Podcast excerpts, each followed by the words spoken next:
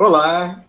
Não sei se bom dia, boa tarde, boa noite, né? depende da hora que você estiver assistindo, tá? É, mas a gente está muito feliz de estar aqui, tá? Eu já cumprimento a, a, convidada da noite, que é a Nízia. Oi, Nízia. Oi, boa tarde. Por acaso, boa noite, irmã, né? Eles falam é. que não tem acaso, né, Nízia?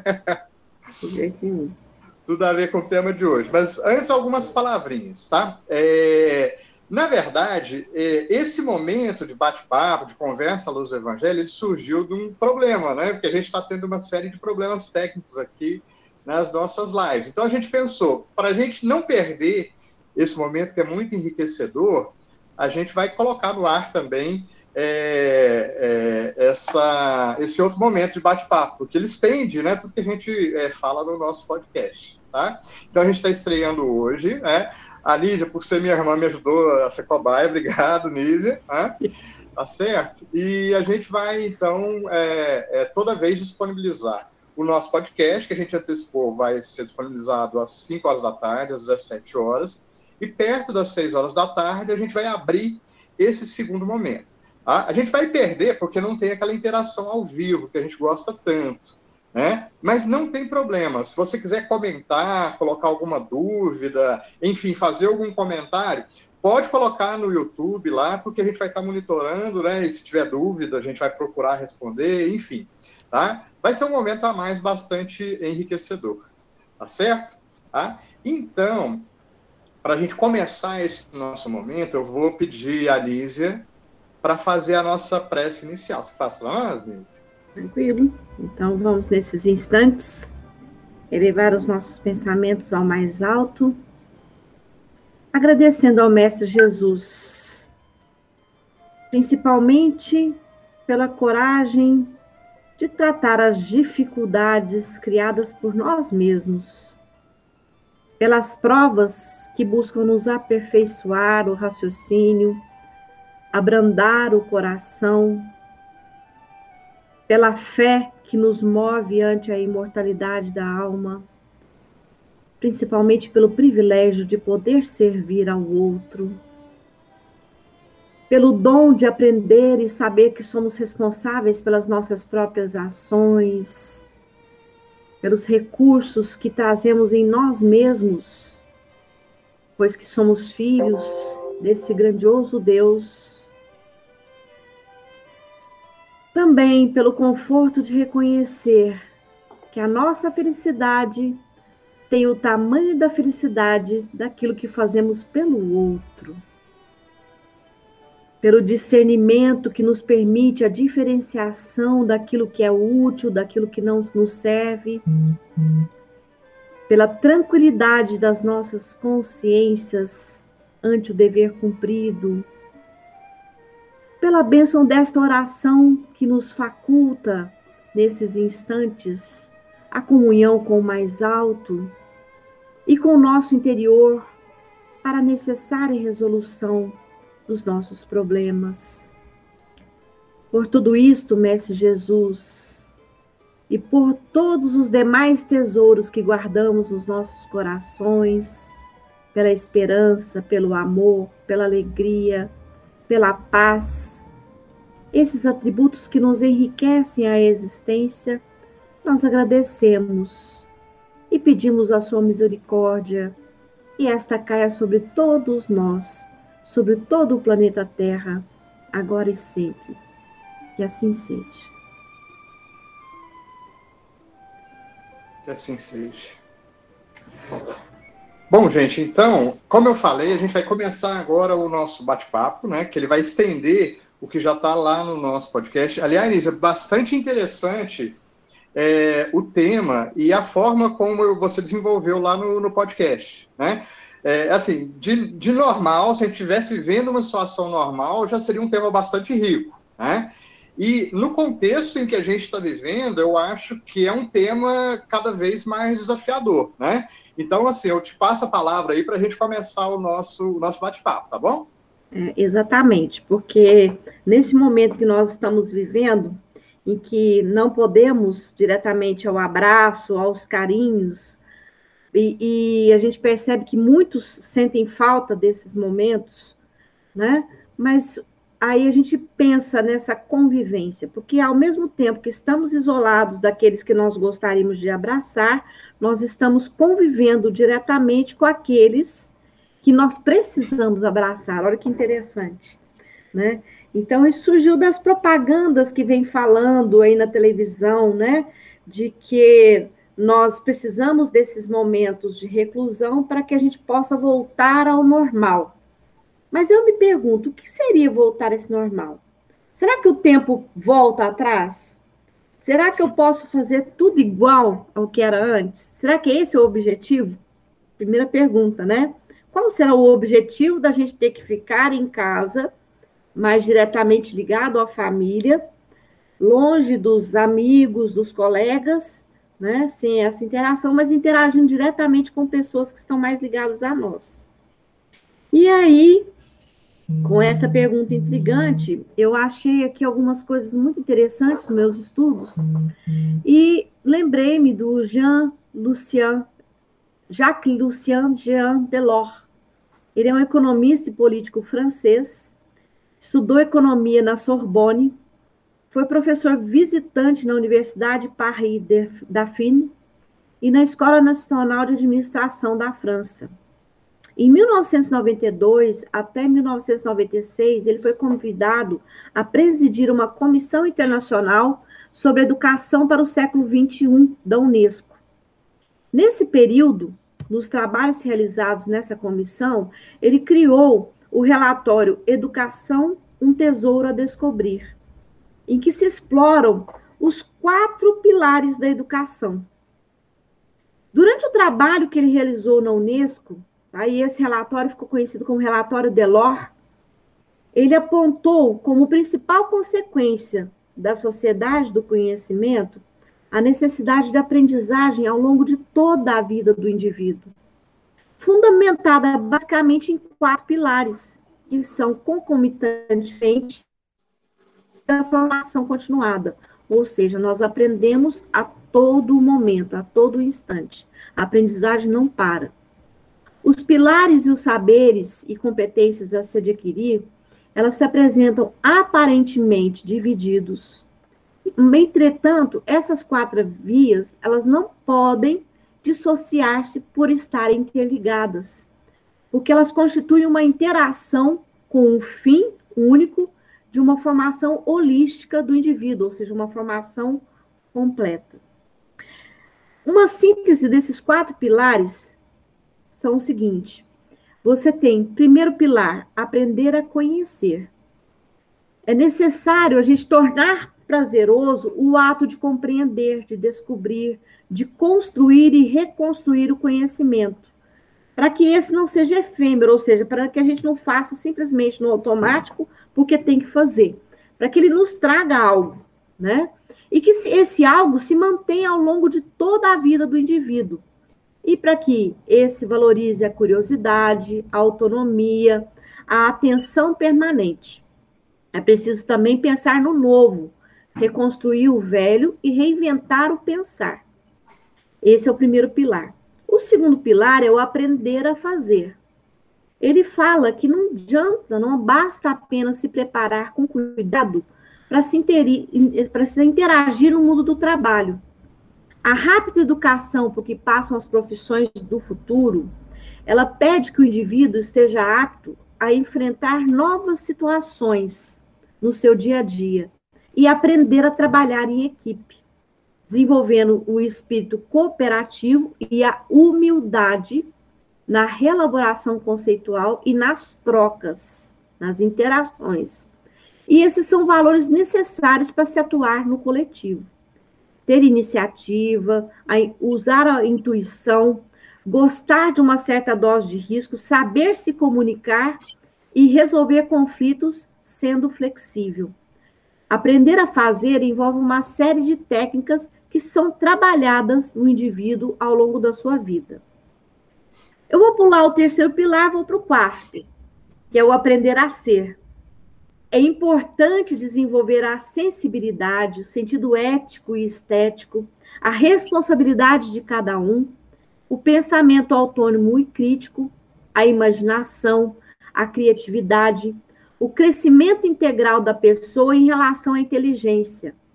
A aprendizagem, ela precisa ser integral e não pode deixar de lado nenhuma das potencialidades de cada indivíduo. Então, esse é o quarto pilar. E agora a gente volta para o terceiro pilar. Olha que interessante. Aprender a conviver. chegamos no atual, ponto, né? E chegamos no ponto, né? Neste mundo atual, da atualidade, veja bem, o documento foi escrito para o século XXI. Uhum. Né? Então, está bem atual.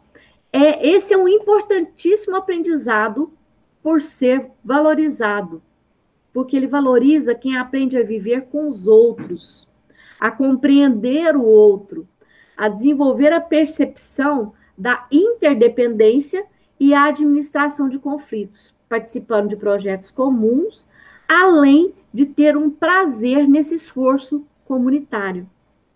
Então, esse pilar do aprender a conviver juntamente com os outros, né?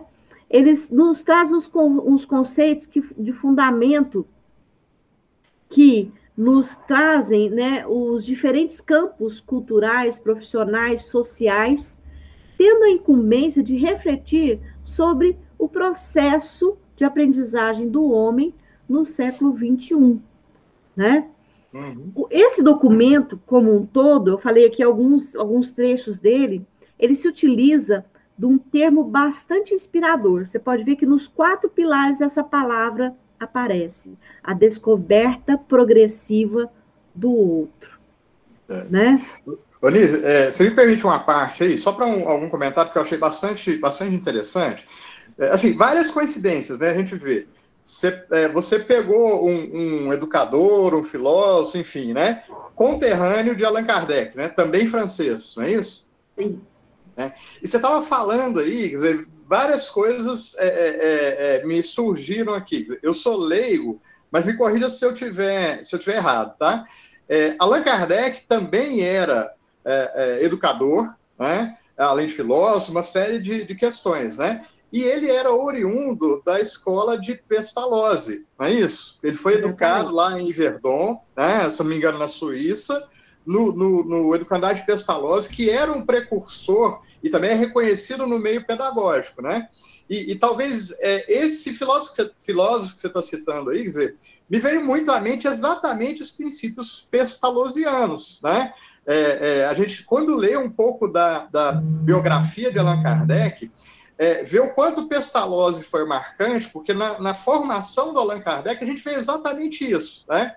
Pestalozzi acreditava que a educação, primeiro, ela, ela era integral, não é isso? Não era só a questão do conhecimento em si, muito embora, é, igual você ressaltou, o conhecer, o aprender a conhecer tenha um papel fundamental, né?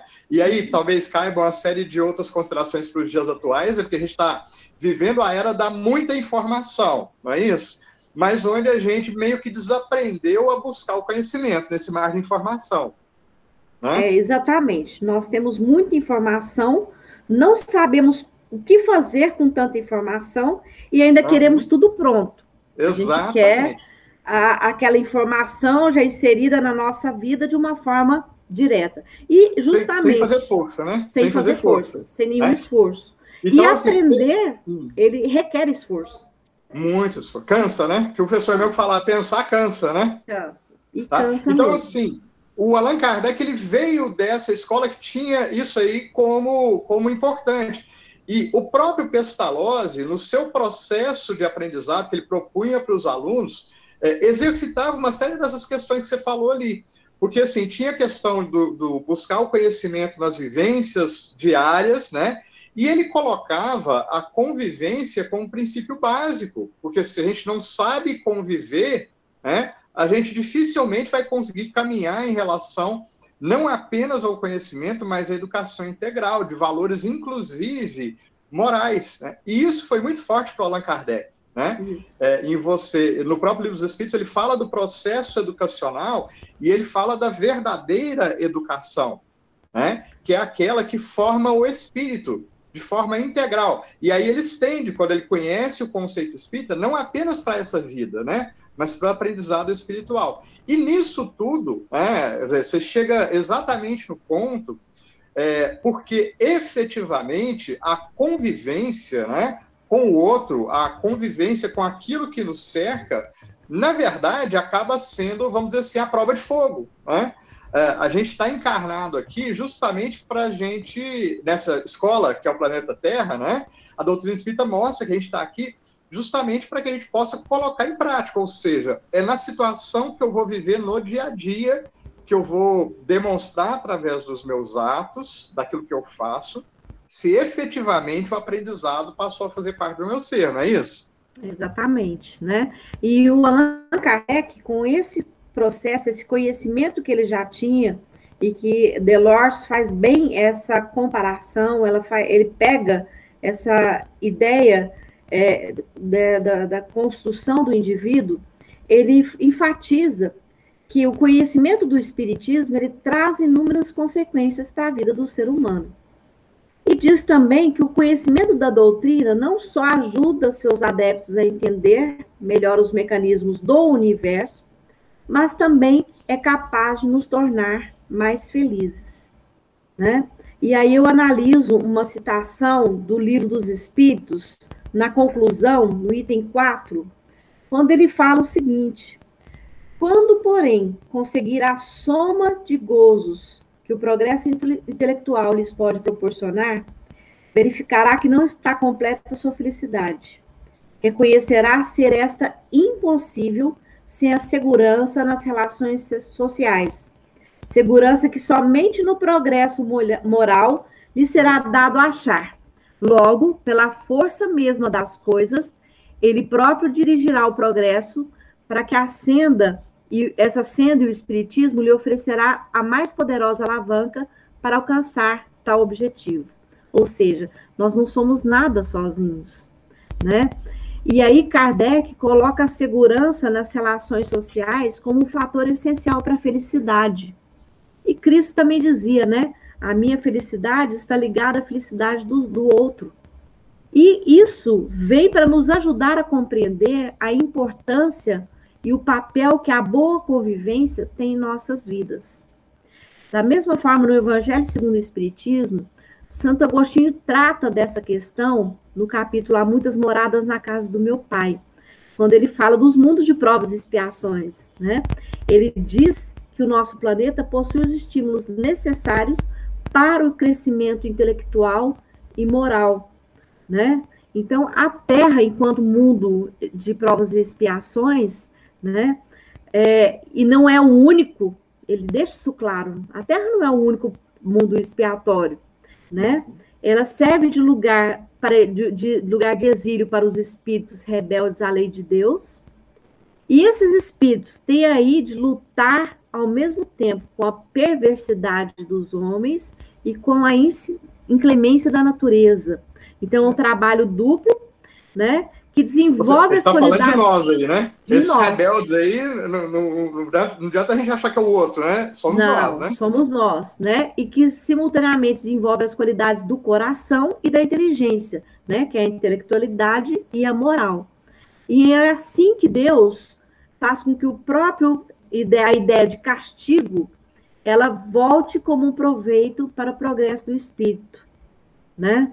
Então, essa passagem, essas duas passagens, elas vêm mostrar a importância desse assunto da convivência, dada tanto pelo, por Kardec quanto pelos espíritos. É, né? só, só, só, ressaltando, dizer, é, contextualizando, isso que você acabou de chamar a atenção aí, né? A uhum. gente está aqui na realidade, encarcerada, é como se pegasse assim: ah, vocês são os alunos rebeldes, beleza, vamos fechar todo mundo no quarto, né? Para que a gente possa, nessa situação, ser conduzida a reconhecer a necessidade da boa convivência, não é isso? Porque olha só os elementos que você está trazendo. A uhum. gente está numa prisão, a convivência é necessária, não é isso? E eu não consigo ser completamente feliz se o outro não for feliz. Então, se eu junto todas essas peças, né, é, a, o natural é que o aprendizado de uma boa convivência é fundamental para o meu espírito. É isso mesmo? Exatamente, né? E, e, vamos pensar assim nessa questão da convivência, na questão das guerras. Por mais que a gente saiba que nesse momento que nós estamos passando agora de pandemia, as guerras continuam, Mas você concorda que elas meio que enfraqueceram, né? Então, veja bem o equilíbrio que é dado nas questões da, da, da, da evolução moral do homem, né? Pela espiritualidade, como é que ela conduz essas questões, né? E nos traz aí, através dessas palavras, né? A, o exemplo de Jesus, que tratava da benevolência para com todos, indulgência para com os erros alheios e perdão das ofensas, mostrando o caráter da boa convivência e da segurança das relações sociais. Né? E para reforçar isso, na questão 298 do Livro dos Espíritos, né, os orientadores espirituais nos dão a ideia de que os males humanos nascem principalmente da discórdia entre os homens, e que os espíritos superiores têm como fonte de suprema felicidade o amor que os une. Então, a convivência. Se a gente levar em consideração o fato né, de que todos os grupos nas quais a gente convive servem de ambiente para o aprendizado e prática dos princípios cristãos, da moral cristã, né, nesses ambientes a gente vai evidenciar também os esforços de uma boa convivência. Quem já não conviveu com um colega difícil de trabalho e ali, pela necessidade financeira, você tem que conviver. Por mais que você veja a relação difícil. Já passei por algumas situações, né, em, em justamente de emprego, em que de repente você está assim com aquela pessoa que discorda totalmente de você e você tem que dar o braço a torcer e passar pela pessoa e falar bom dia, boa tarde, boa noite. Aí as pessoas perguntam, ah, mas peraí, a pessoa te tratou daquele jeito você está tratando ela assim? É, são questões de escolha. Eu tenho aí pelo menos mais 15 anos para conviver com a pessoa. E de repente eu vou ficar o dia inteiro me sentindo mal pela convivência com ela? Quem que vai sair perdendo? Ela ou sou eu? Então a gente tem as questões de escolha que nos ajudam a aprender e trazer isso para a nossa vida, né? O importante é isso também. A gente sair das, como diz a mãe Zeferina, das quatro paredes, tirar as quatro paredes do centro e levar isso para a nossa vida. Ninguém está dizendo que vai ser fácil. Ninguém está dizendo aqui que nós conseguimos fazer isso a todo tempo. Né? Mas a gente tem que exercitar. É o aprender, o conhecimento e as, os outros pilares né? O exercício nos leva a esses outros pilares da educação. Né? Então, é, a partir dessas reflexões que a gente pode ver que a doutrina, os princípios da doutrina espírita, baseado nas leis morais, elas têm que ser aplicados de forma segura. Nós já temos o conhecimento, então não há como dizer que nós desconhecemos. Então a gente tem que criar um momento de reflexão para experimentarmos atitudes mais saudáveis, que ainda vão se tornar hábitos a partir do esforço de cada um, uhum. né? E uhum. aí a gente tem que explorar os nossos sentimentos e as atitudes diante de um membro, né, uma pessoa de difícil convivência que nos incomoda. Veja bem, hein? Outro dia eu assisti a palestra do Divaldo, ele falando sobre o amor e falando, olha, no momento que a outra pessoa se sente incomodada com você, o problema é da pessoa. Agora, quando você se sente incomodado com o outro, o problema é seu, né? E aí a gente tem a oportunidade de saber que nós podemos fazer melhor, que nós temos a oportunidade de poupar sofrimentos para buscar a conscientização necessária para o nosso crescimento, né? Então, uma tarefa inicial cada um de nós é buscar o conhecimento de nós mesmos, Santo Agostinho, né? Uhum. Para então, para então pensar em ajudar os outros e trilhar o caminho, descobrindo ângulos da personalidade, ainda obscuros por motivos diversos e crescendo com isso. É um esforço. Diga. É, não, é só uma reflexão nisso que você está falando, e já acho, vou pedir para a gente já encaminhar para o final, tá? Olha o tanto que o tempo passa, né? Mas dentro disso que você está tá, tá falando, né, eu volto a, a, ressaltar, olha só o tanto que essa situação de pandemia é relevante para nós, né? Porque ela, é, de certa forma, ela também está sendo um condutor para aprendizado e forçado, porque você colocou bem mais cedo duas situações, né? Primeiro, eu estou sendo obrigado a conviver mais com certas pessoas, então essa é uma situação. Quer dizer, se eu estou isolado em casa, necessariamente eu vou estar tá mais com a minha família, né? Então, é aquela situação que nos força, né? A olhar para os nossos familiares, não é mesmo? Né? Querendo ou não, né? Tá certo? E acontece também o oposto, concorda? Sim. Porque tem muita gente que está isolado, ou seja, está sendo privado justamente da consequência. Então, ou às vezes a gente vive as duas situações, né? Convive, é, é obrigado a conviver mais com os de casa, descobrir coisas que muito, normalmente a gente não olha, né? E está sendo obrigado a olhar para o quanto a gente sente falta dessa convivência, por quanto ela é necessária, né? Por quanto o quanto que o outro é, é necessário para nós, né? E eu só vou fazer mais uma, uma última consideração, depois eu jogo a palavra para você fazer o encerramento, tá? É que você citou bem a questão 919 do Livro dos Espíritos, né? Que é de Santo Agostinho falando do conhece a ti mesmo, né? Mas Sim. eu até citei, acho que não foi ao ar, porque deu problema na live, na questão 917 do Livro dos Espíritos, pertinho ali, caminhando para 919, os espíritos se referem ao egoísmo como a, a, chaga mais difícil de trabalhar no nosso coração. Né? Olha só que, que interessante, né? É, então, assim, e o egoísmo o que, que é? É olhar para si esquecendo o outro que está em volta. Olha que coisa, né? E tem tudo a ver com viver com, com convivência, Isso. né? Se eu é. só olho para mim, é impossível conviver com o outro. E os espíritos já nos alertavam, né?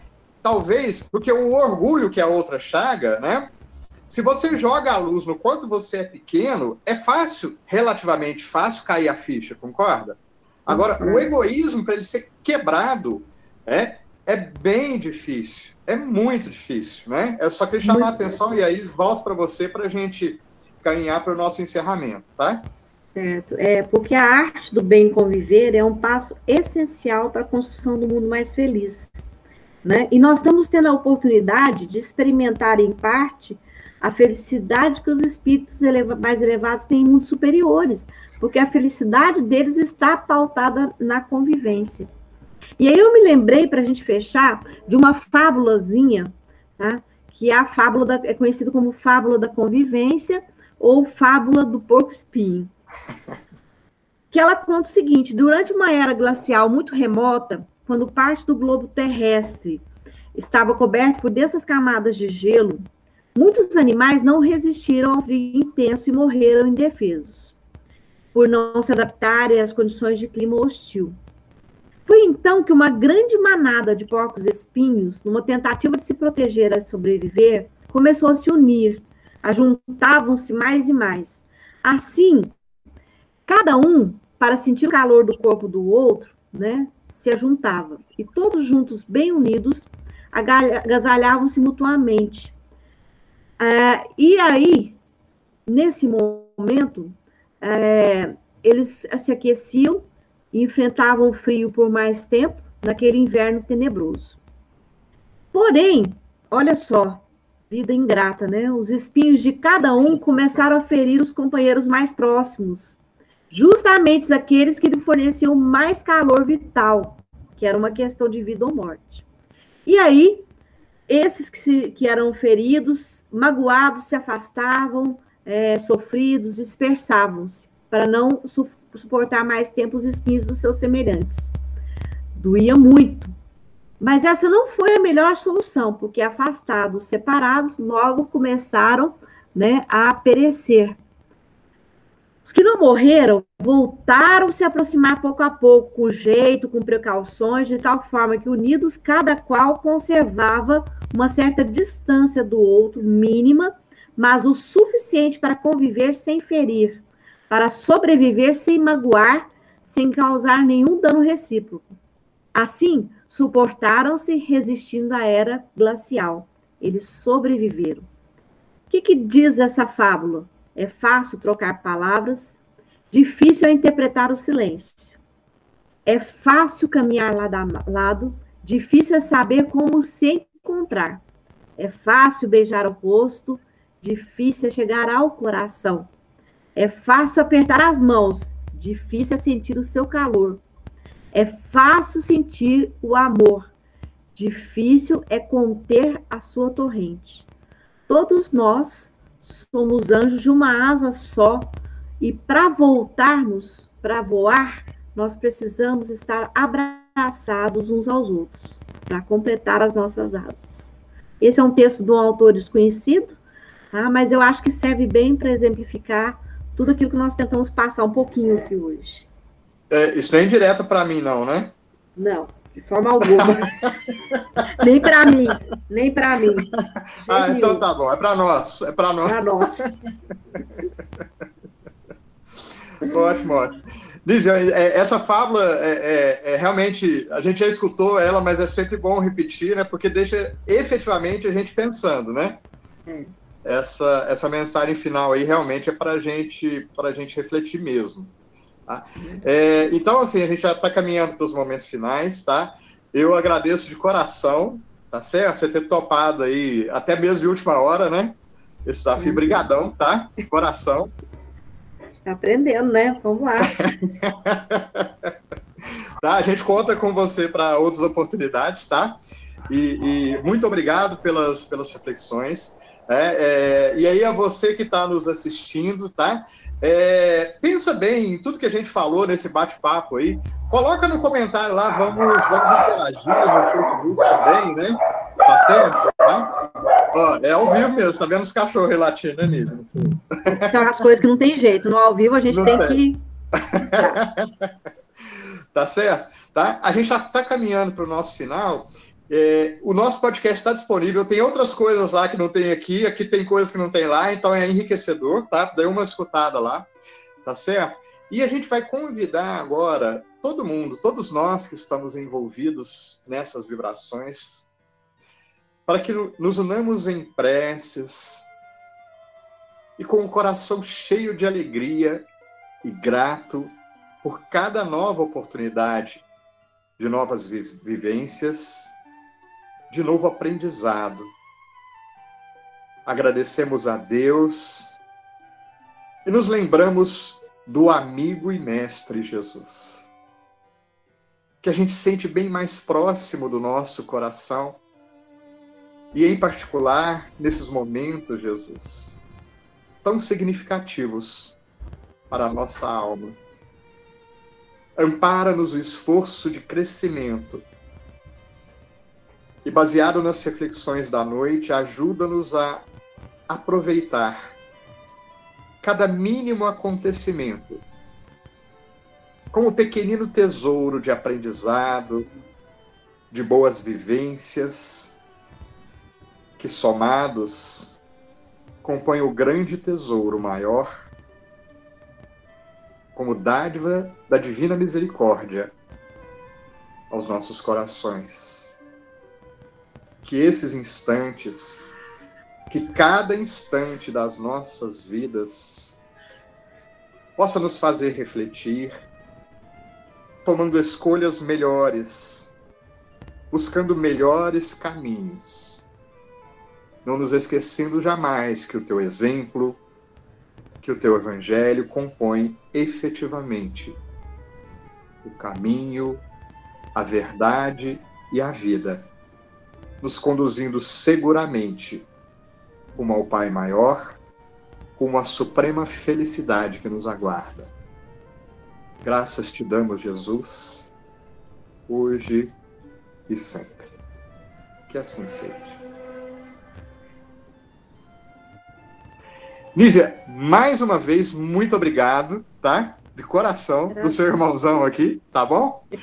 E eu queria agradecer a todo mundo que está nos prestigiando aí, tá certo? De novo, vamos participar, vamos nos envolver, deixa o seu comentário aí, participe conosco, tem página no Facebook, tem o Instagram, né? Quem sabe a gente faz uma live, né, Nízia? No Instagram também, a gente não experimentou ainda, tá? É, e vamos para frente, nos apoiando uns aos outros, né? Como porcos espinhos, né, Nízia? Mas a gente vai dando um jeitinho daqui, dali, vamos caminhando e a gente vai chegar lá, não é isso? É isso mesmo, tá? Vamos então, tá continuar. Tá é isso mesmo, tá? Um beijão, Liz, um beijão a todos vocês e até mais. Tchau. Tchau.